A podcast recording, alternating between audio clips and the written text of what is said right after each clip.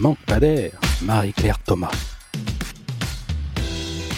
Bonjour à tous, euh, bienvenue dans ce numéro spécial de Ça manque pas d'air avec un grand air comme recherche en éducation.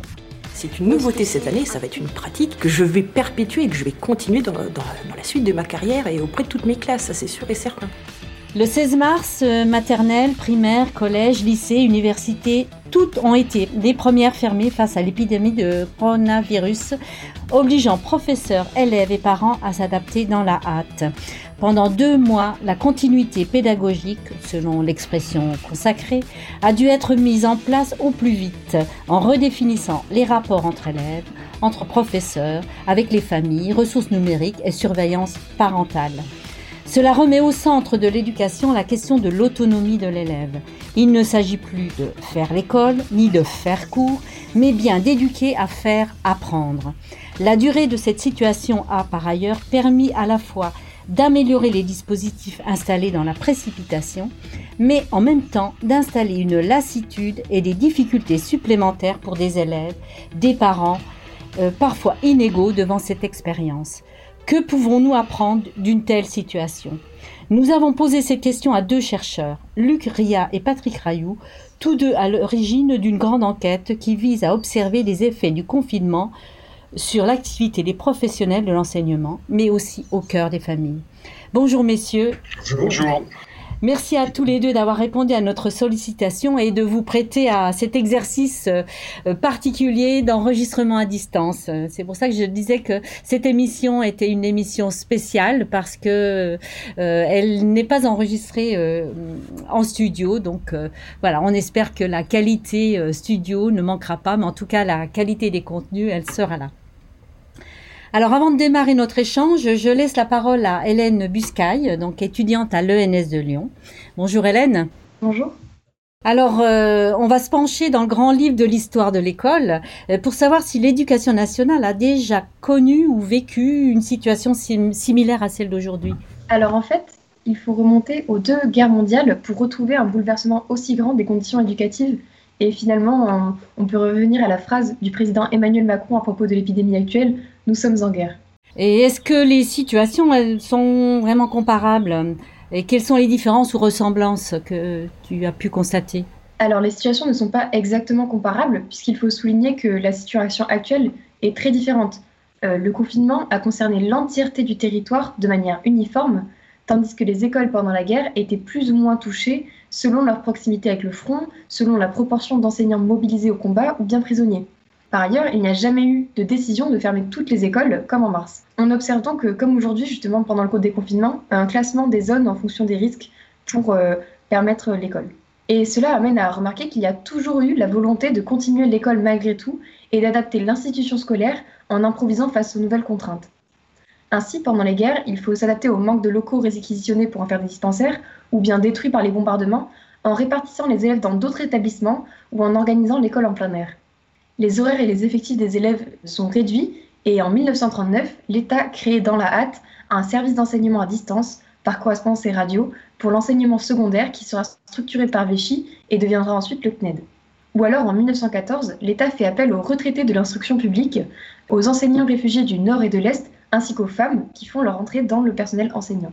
Et l'importance de maintenir l'école, euh, même en contexte difficile, euh, ne repose pas que sur l'enjeu de transmission des savoirs. Oui, il s'agit tout autant de garder les enfants pour soulager les familles que de les sauvegarder en les protégeant par des replis organisés par les écoles ou en leur faisant échapper aux pénuries alimentaires via le développement des cantines scolaires. Par ailleurs, il s'agit aussi de leur transmettre la culture de guerre. Un télégramme du ministère de l'Éducation nationale stipule ainsi en août 1914 que l'un des rôles de l'instituteur est de mettre la population en garde contre les fausses nouvelles, lui rappelant que seules les dépêches officielles méritent créance. Donc il s'agit tout autant de maintenir la mission d'instruction que d'encadrer la jeunesse et de la faire participer elle aussi à l'effort de guerre via des collectes ou des journées de soutien par exemple. Merci Hélène, on voit bien là euh, quelques similitudes dans le fonctionnement et je j'ai vu via les comptes Twitter euh, que euh, arrive en avant la notion de développer l'esprit critique aussi. Donc voilà, c'est très bien. bien. Écoutez, on retrouve à présent nos deux invités, donc Patrick Rayou et Luc Ria. Alors, Patrick Rayou, donc, euh, vous êtes sociologue, mais aussi professeur émérite en sciences de l'éducation à l'Université Paris 8. Et vous travaillez à articuler les questions de formation des enseignants et celles des inégalités d'apprentissage chez, chez les élèves. Quant à vous, Lucria, vous êtes directeur de l'Institut français d'éducation et professeur des universités à l'ENS de Lyon. Vous vous intéressez au processus de professionnalisation et de formation des enseignants. Vous avez donc tous les deux mené une enquête intitulée Enseignants et parents à l'épreuve du confinement, en vous demandant comment les enseignants et les parents assument cette migration vers les familles des apprentissages qui se déroulent d'ordinaire dans la classe. Alors, euh, petite, petite insert, euh, justement, euh, pour les auditeurs, il est encore temps de répondre à cette enquête en rejoignant le site de l'IFE, donc ens-lyon.fr. Vous avez donc interviewé des enseignants, des familles, euh, des élèves. Euh, qu'est-ce que vous pouvez nous dire là des premiers résultats, sachant que nous en sommes qu'au début euh, et vous avez certainement pu observer des choses assez fortes? Patrick Rayou Alors d'abord, vous avez raison de, le souligner. Hein. Euh, nous, sommes mobilisés assez rapidement pour essayer de, profiter. Ce mot est horrible, hein, euh, euh, parce qu'évidemment, il, y, a, la détresse des, familles, des, acteurs d'éducation, et on a l'air d'être un peu là, nous, à venir en position un peu, de charognard, je dirais, explorer ça. Bon, il y a un côté qui est peut-être un peu inconvenant. Néanmoins, c'est, je crois, une période dont, on aurait tort de, ne pas regarder ce qu'elle nous montre. Donc, donc une espèce de, surmoi professionnel qui nous a euh, amené à, à, essayer de faire de la recherche pendant, pendant ce temps-là. Euh, en, ce qui me concerne, je me suis surtout consacré aux familles, hein, Luc dira pour, pour, les, pour les enseignants, euh, puisque nous travaillons, quand je dis nous, c'est une équipe de plusieurs collègues euh, qui travaillent dans un LEA, hein, lieu d'éducation associé à, l'Institut français d'éducation, et qui a la particularité de travailler sur le thème des classes ouvertes aux parents. ce qui fait que pour nous, il y avait une sorte de continuité tout à fait naturelle dans la mesure où ces familles-là viennent au collège regarder une classe ou plusieurs dans l'année euh, avec des enseignants volontaires et si leur enfant est d'accord pour que le parent assiste, ce qui n'est pas toujours le cas, euh, nous nous sommes dit que ça pouvait être intéressant d'avoir l'avis de ces familles sur maintenant, quand la classe se transporte davantage dans la maison, euh, est-ce qu'ils mettent ça en relation avec des choses qu'ils ont pu voir par ailleurs lorsqu'ils regardent, parce que c'est le cas de plusieurs d'entre eux, ce qui se passe dans, dans les classes qui leur sont ouvertes. Ça, c'est le dispositif. Je ne sais pas si vous voulez que je commence à vous parler des résultats, peut-être vaudrait-il mieux que Luc, euh, euh, pour la symétrie, dise comment il a travaillé lui-même. Oui, merci Patrick. Euh, je partage le, même sentiment de départ, hein, sans, reprendre tes mots sur on ne peut pas être indifférent par rapport à ce qui se passe. Néanmoins, on est très vigilant pour pas être dans l'ingérence ou dans la perturbation de quelque chose qui est déjà tellement perturbant. Et là aussi, hein, je pense qu'on a, on a une, éthique hein, pour euh, à la fois accompagner ces enseignants, comprendre ce qui se joue. Et, pour beaucoup, nous avons travaillé sur une enquête euh, quantitative hein, qui est lancée, dont Marie-Claire a parlé juste avant, mais aussi sur des, entretiens, une approche qualitative avec des entretiens longs euh, au début du confinement et puis quelques semaines après. on a été assez impressionné de voir le, désarroi, la difficulté, la souffrance de certains j'irais même à dire le, décrochage euh, de, certains professeurs qui se sentaient absolument plus dans leur métier avec une perte de repères euh, complètement assez, incroyable. Donc là, je pense que c'est un, un, vrai moment euh, privilégié pour étudier à la fois ce qui est d'habitude transparent, ce qui est d'habitude invisible. Et je trouve que c'est un, un, temps privilégié également pour, pour comprendre comment on peut tisser d'autres perspectives, réappréhender le métier et envisager d'autres perspectives avec eux. Donc là, il, faut, être très prudent. Euh, sur ce qu'on va pouvoir dire aujourd'hui, c'est des, des, premières grandes tendances qui apparaissent. Euh, bien sûr qu'il faudra qu'on le fasse avec les enseignants et qu'on soit très prudent dans les propositions euh, effectuées. Bah, vous avez euh, parlé euh, hein, euh, donc on peut le constater à la fois dans les familles et au niveau des enseignantes. Vous l'avez pointé, Luc. Donc voilà, qu'est-ce que vous pouvez nous dire de vos premiers constats? Oui, alors les inégalités, bien évidemment, on, s'en est douté dès que la, question de la continuité pédagogique a, été à l'ordre du jour. Bah, le constat le plus évident, c'est les inégalités de caractère matériel c'est ce qui frappe. Hein. Beaucoup des familles chez qui nous avons appelé, qui d'ailleurs été souvent, elles ont beaucoup apprécié. Hein, le point de vue de recherche, évidemment, n'est pas leur, leur, premier objectif, mais le fait qu'elles ne soient pas abandonnées par l'institution à laquelle on nous assimilait assez facilement aussi, était extrêmement important pour elles. Et je dois vous dire que dans ce collège-là, qui est un collège REP plus, plus, plus, le sentiment dominant, c'est les enseignants ne nous ont pas laissé tomber, ils n'ont pas abandonné nos enfants. Et ça, vraiment, c'était très, très, très émouvant d'entendre ça. Je crois que c'est peut-être un des premiers résultats de, de cette enquête, c'est qu'il y a une mobilisation inégale, évidemment, selon les équipes pédagogiques ou les enseignants, mais qui, semble-t-il, a quand même été très forte hein, dans ce collège-là, où on a eu peur dès le début que les élèves passent par les mailles du filet. Ils sont déjà potentiellement décrocheurs ou euh, le, reste de l'année, donc la, frayeur a été très très grande qu'ils disparaissent. Hein, apparemment, ça n'a pas été le cas. Euh, euh, donc les, premières inégalités sont de caractère matériel. On a vu des familles pour lesquelles il y avait, alors c'est plutôt les familles qui habitent en pavillon par rapport aux familles qui habitent en, immeuble, hein, en HLM. Les familles pavillonnaires, si je puis dire, elles ont des ordinateurs, les enfants ont des tablettes, il y a plusieurs ordinateurs dans la famille. Il y a de quoi payer euh, une connexion Internet sans concurrence avec Netflix. Donc, il y a, les moyens matériels, je dirais, euh, de, de, pouvoir faire travailler les enfants. On a vu à l'opposé des familles, il y a un téléphone pour toute la famille. Hein. Il y a 4-5 enfants. Euh, les, élèves reçoivent les textes sur le téléphone, font des photos improbables de ce qu'ils écrivent sur du papier, l'envoient aux enseignants qui ont un mal considérable à le lire. Voilà. Donc là, il y a véritablement eu une, rupture hein, matérielle importante qui évidemment préexistait, mais qui se manifeste au cube lorsque euh, la classe se, fait à la maison. Mais euh, évidemment, alors c'est déjà tout à fait important, mais c'est pas le, le, seul élément inégalitaire, si je puis dire, puisqu'on voit bien en gros, qu'il y a des familles avec agenda euh, dans lesquelles les parents, parce qu'ils sont eux-mêmes organisés dans leur vie, euh, ont fait des grands panneaux muraux euh, où ils ont répercuté, l'emploi du temps de la semaine communiqué par les enseignants, les tâches de la journée avec des heures limitées, délimitées, les moments du jeu, les moments du travail, les moments du repos, etc. etc. et d'autres dans lesquels on a une sorte de continuum extrêmement confus dans lequel les enfants tantôt zappent sur tel ou tel jeu vidéo avec lesquels ils sont euh, pas mal accrochés avec leurs copains. Et le cas extrême, c'est on a vu des, des, ados imposer un rythme d'ado, c'est-à-dire vivre la nuit et, et, dormir le jour, hein, et des parents qui avaient complètement perdu la maîtrise de l'emploi du temps. Donc, euh, vous pointez bien ces inégalités au niveau du matériel, mais de, l'organisation et des pratiques. Est-ce qu'on constate euh, la même chose chez les enseignants, justement? Oui, oui, bien sûr. Et euh, là, il me semble qu'il y, y, a vraiment une, grande inégalité par rapport à, la maîtrise même du numérique et des pratiques de l'enseignement en numérique. Alors, c'est lié peut-être parfois à des générations, c'est lié à, à, des formations, à des parcours de formation, à des, à des appétences par rapport aux objets numériques. Euh, à une sensibilité euh, par rapport à ce qui pourrait être euh, dématérialisé. vous savez très bien que le travail d'enseignant, c'est être dans une classe, c'est vivre des émotions collectives, c'est avoir vivre ce face à face.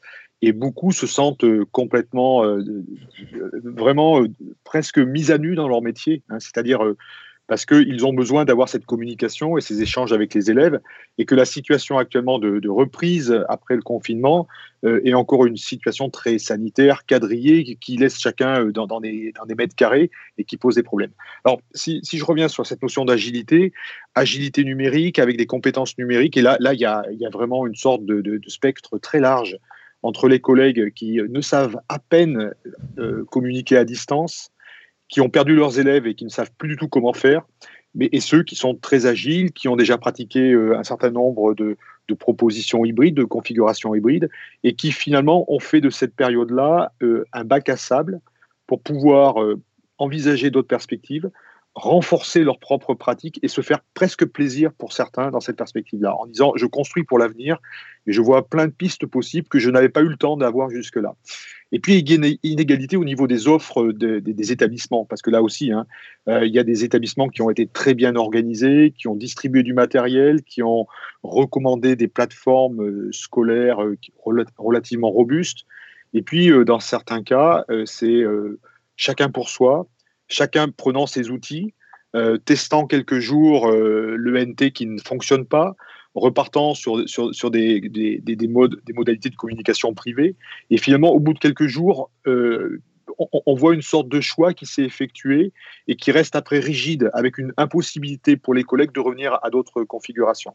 Donc ça a été vraiment une sorte de, de, de, moment très compliqué où les profs mis à l'épreuve ont dû, en fonction de leurs compétences, choisir les moyens du bord et sans beaucoup de recommandations d'un point de vue collectif. Merci. Euh, Patrick Rayou, justement, euh, euh, je fais appel aussi à l'ensemble de vos recherches là, euh, on a été obligé, enfin les enseignants ont été obligés d'installer euh, euh, vraiment une, une coéducation et, et, du coup ça questionne énormément la place qu'on laisse aux parents, la place et, les compétences des uns et des autres. Qu'est-ce que vous pouvez nous dire de ça alors? Oui, je vais vous dire une chose qui est peut-être paradoxale. Euh, nous, on, essaie de regarder ça un peu comme ce que les, anthropologues appellent ça un, incident clé. Hein. Dans, la vie, dans une société, dans une organisation, intervient un incident fort, et en l'occurrence, c'en est un, qui euh, bouleverse la, vie euh, de l'organisation de, manière momentanée, mais en même temps fait apparaître les logiques ordinaires qui existaient auparavant.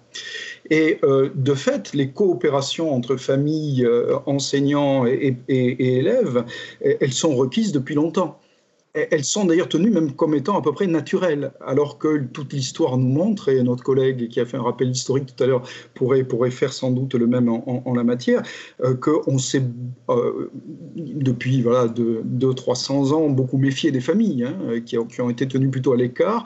Et puis il y a eu ce que Pierre Perrier en particulier appelle cette espèce de retour de balancier massif euh, à la fin des années 80 du siècle passé, années 90. On demande aux familles d'être partenaires, y compris aux familles les plus démunies en termes de, de, de compétences ce qui crée quelque chose d'assez compliqué, dont on fait comme si ça allait de soi souvent. On demande aux parents de venir au collège, ils viennent pas, on s'étonne, on y met pourquoi, etc. Voilà.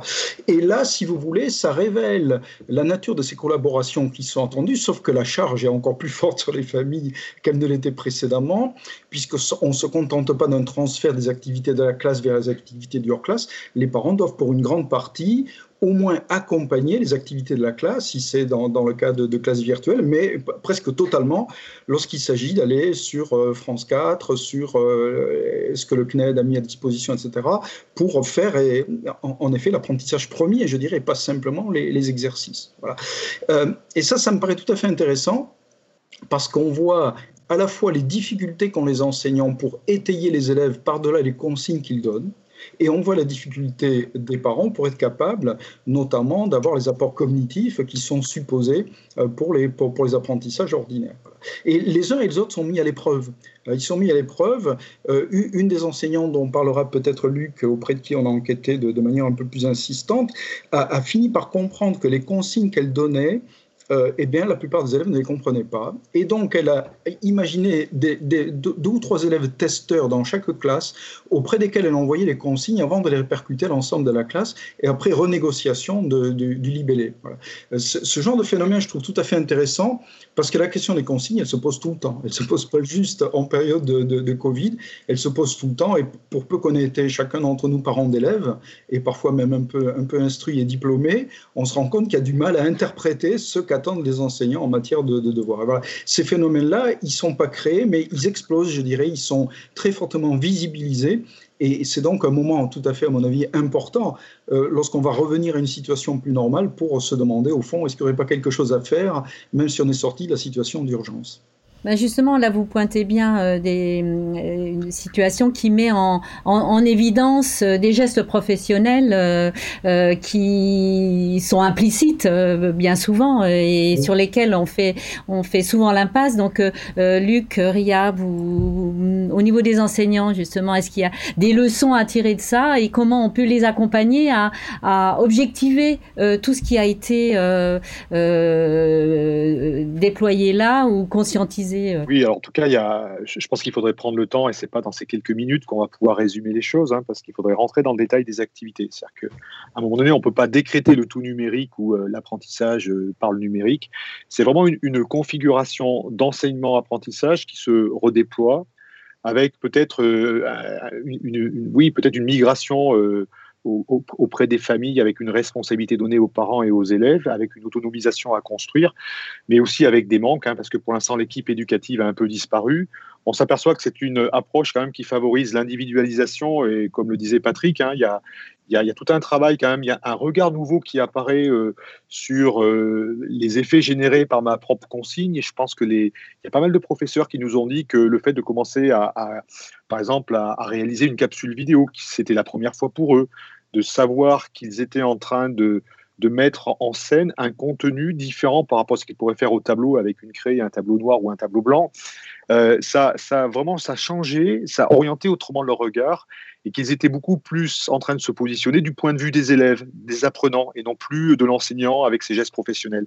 Donc là, je crois qu'il y, a vraiment des choses intéressantes à repérer. On voit également comment les enseignants ont abandonné le synchrone, c'est-à-dire euh, le présentiel en même temps, avec une classe, avec plein de, situations assez particulières en asynchrone, avec des temps décalés, avec euh, des fois des, grandes difficultés à réunir des groupes. On a vu du ICHAU sur les situations de classe virtuelle avec trop d'élèves, mais là aussi c'est un phénomène nouveau, avec euh, pour beaucoup une sorte de réduction de la voilure pour éventuellement prendre des petits groupes de niveau sur, euh, avec quatre ou sept personnes. Et là, euh, vraiment des, moments très forts chez les enseignants qui avaient presque les larmes aux yeux de retrouver leurs élèves, de retrouver du contact avec. Et puis des situations actuellement, dans cette situation encore, encore pire, où on est dans une sorte de retour à la normale qui n'est pas normale, euh, où les élèves nous disent mais ce n'est pas notre école, d'avoir des, élèves en présentiel, en distanciel, avec une nécessité de refaire du collectif. Et là, il y a des collègues, et euh, Patrick parlait de collègues avec qui on travaille, qui sont excessivement chevronnés, qui sont euh, des artistes, qui ont une habilité magnifique par rapport à la façon de mettre en scène des groupes hybrides avec du présentiel, du distanciel, avec des rôles différents entre ceux qui sont coincés dans leurs 4 mètres carrés et ceux qui ont tout l'espace de la maison, pour faire proposer des rencontres, des temps de construction en commun pour mobiliser les compétences et, les situations de chacun. Et il y, a vraiment de très très belles choses. Après, euh, juste une réserve, euh, ces, matériaux sont très intéressants, ça met, ça met en avant des pratiques nouvelles, mais ça peut complètement déclasser ce que font les enseignants, mettre en difficulté ou en danger les enseignants qui considèrent que c'est un autre métier. Euh, il y a presque une forme de trahison quelque part pour eux dans, certains cas. Et là, je crois qu'il faut qu'on soit vraiment euh, en train de prendre ça très au sérieux dans les établissements scolaires, faire un point des pratiques qui semblent viables, acceptables, partageables par un certain nombre, et qu'on puisse tirer profit de, cette, de ce temps exceptionnel pour réorganiser, euh, restructurer une école qui vraiment s'intéresse à cet équilibre entre synchrone et asynchrone, euh, avec de nouveaux outils, mais en groupe, en collectif, pour ne pas simplement euh, laisser euh, quelques enseignants briller et les autres en grande difficulté.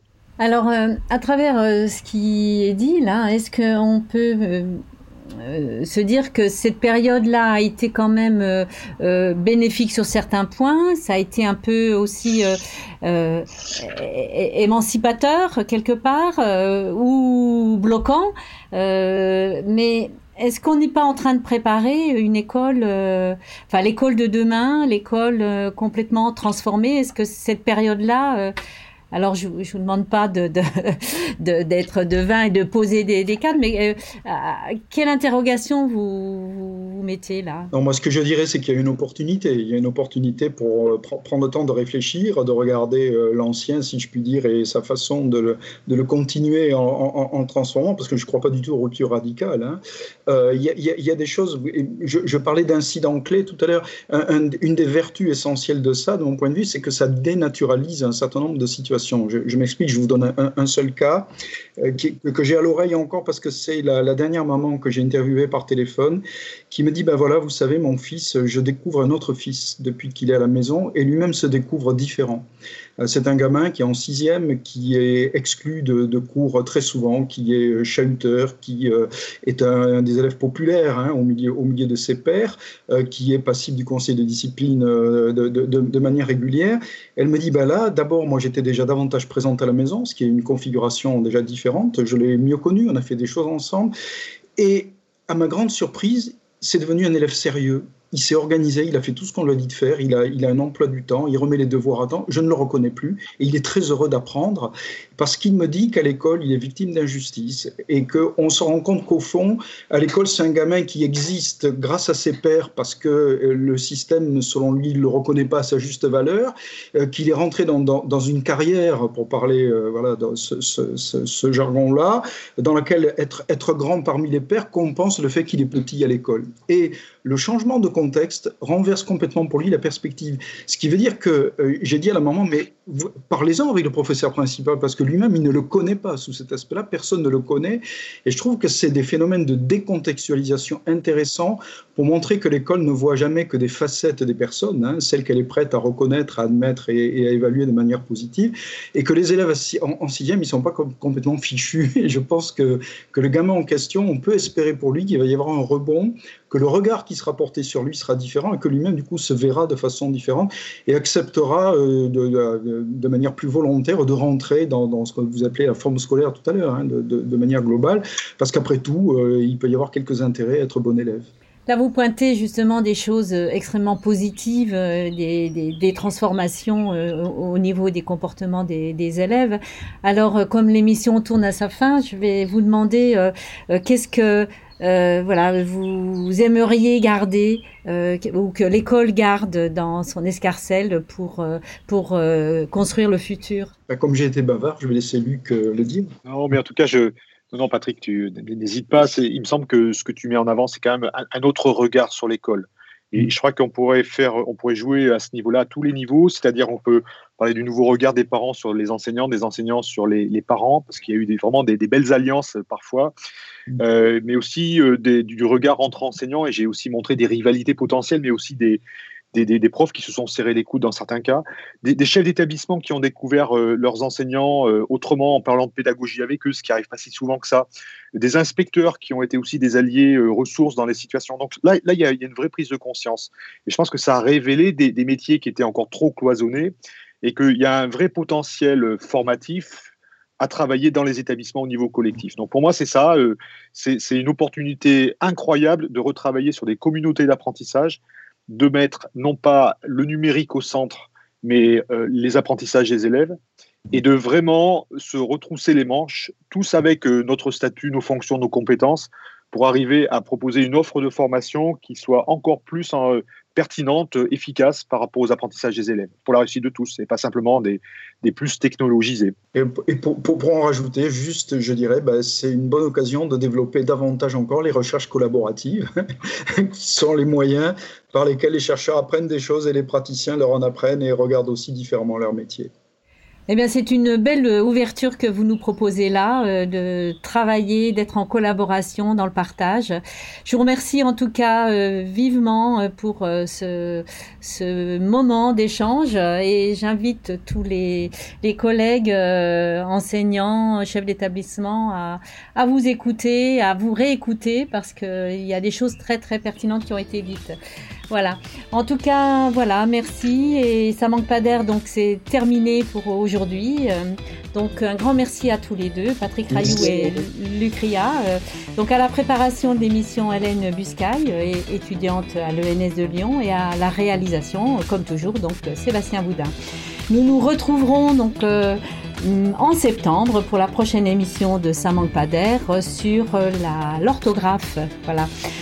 Retrouvez toutes nos émissions sur IFECA d'école et si un sujet vous a particulièrement intéressé, n'hésitez pas à le faire connaître autour de vous. Au plaisir de vous retrouver.